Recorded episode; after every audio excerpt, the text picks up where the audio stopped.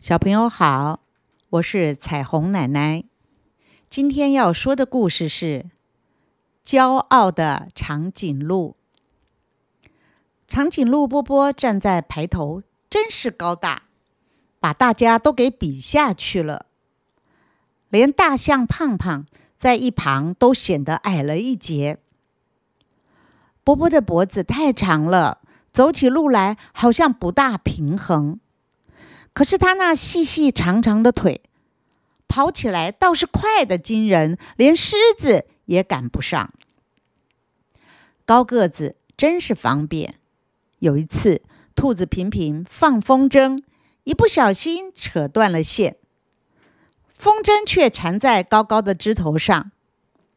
请猴子急急爬上树去拿。急急的动作虽然敏捷，可是还爬不到一半。波波一伸脖子，就用嘴把风筝衔下来了。大家都为波波鼓掌。高个子真是方便，那些腿短、脖子短的小动物总是仰着头看着比树还高的波波。由于许多的赞美和羡慕。波波开始觉得自己是最了不起的，他越来越骄傲，高高抬着头，仰着下巴，遇到谁都不打招呼。长颈鹿波波成了大家不欢迎的对象。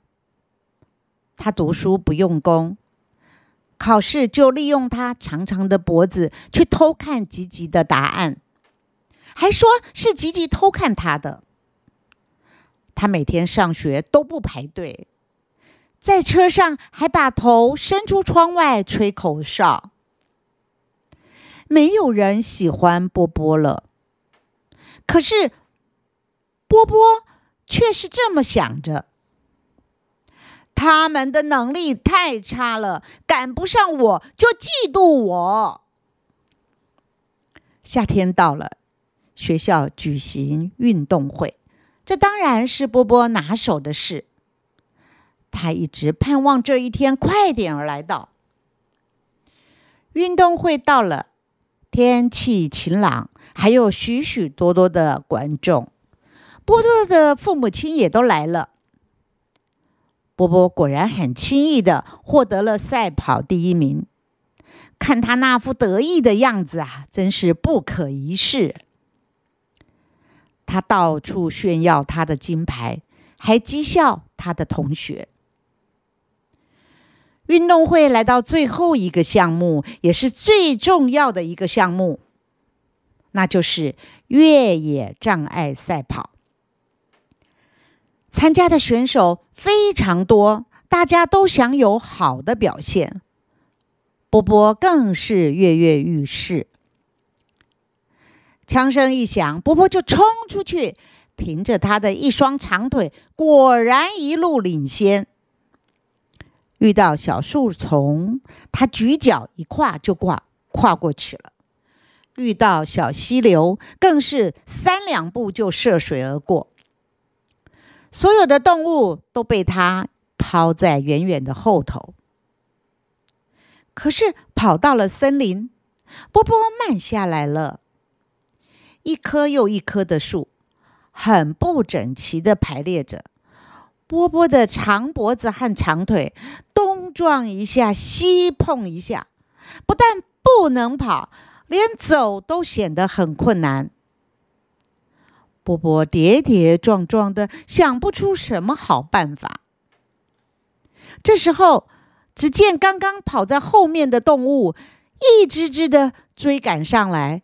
又一只只的跑得不见踪影，所有的动物都超过了波波，连个子小的松鼠阿辉、兔子平平也都跑在波波前面。可怜的波波在森林里撞的是遍体鳞伤，直到天黑了才走出了森林。不用说。赛跑冠军的波波，在这一个项目上可栽了跟头，成了最后一名。不过，最重要的是，他已经了解了一件事：个子高大，也有很多缺点和不方便，也有比不上人家的地方。波波再也不骄傲了，他又和以前一样有礼貌、守秩序，而且用功读书，喜欢帮助别人。当然，大家也喜欢他。小朋友，你会不会为改变后的波波鼓掌开心呢？